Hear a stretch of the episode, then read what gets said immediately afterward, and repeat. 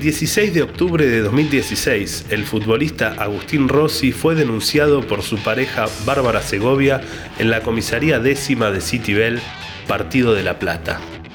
La denuncia recién se conoció públicamente casi cuatro meses después, cuando el por entonces arquero de estudiantes de La Plata firmó contrato con Boca Juniors. En ese momento, Segovia publicó en su Facebook personal cómo habían sido las agresiones que sufrió de parte de Rossi, subió fotos de moretones y contó que cuando fue a hacer la denuncia a la comisaría de Citibel, lo primero que hicieron fue rechazarla diciéndole que era algo difícil porque es un jugador de acá.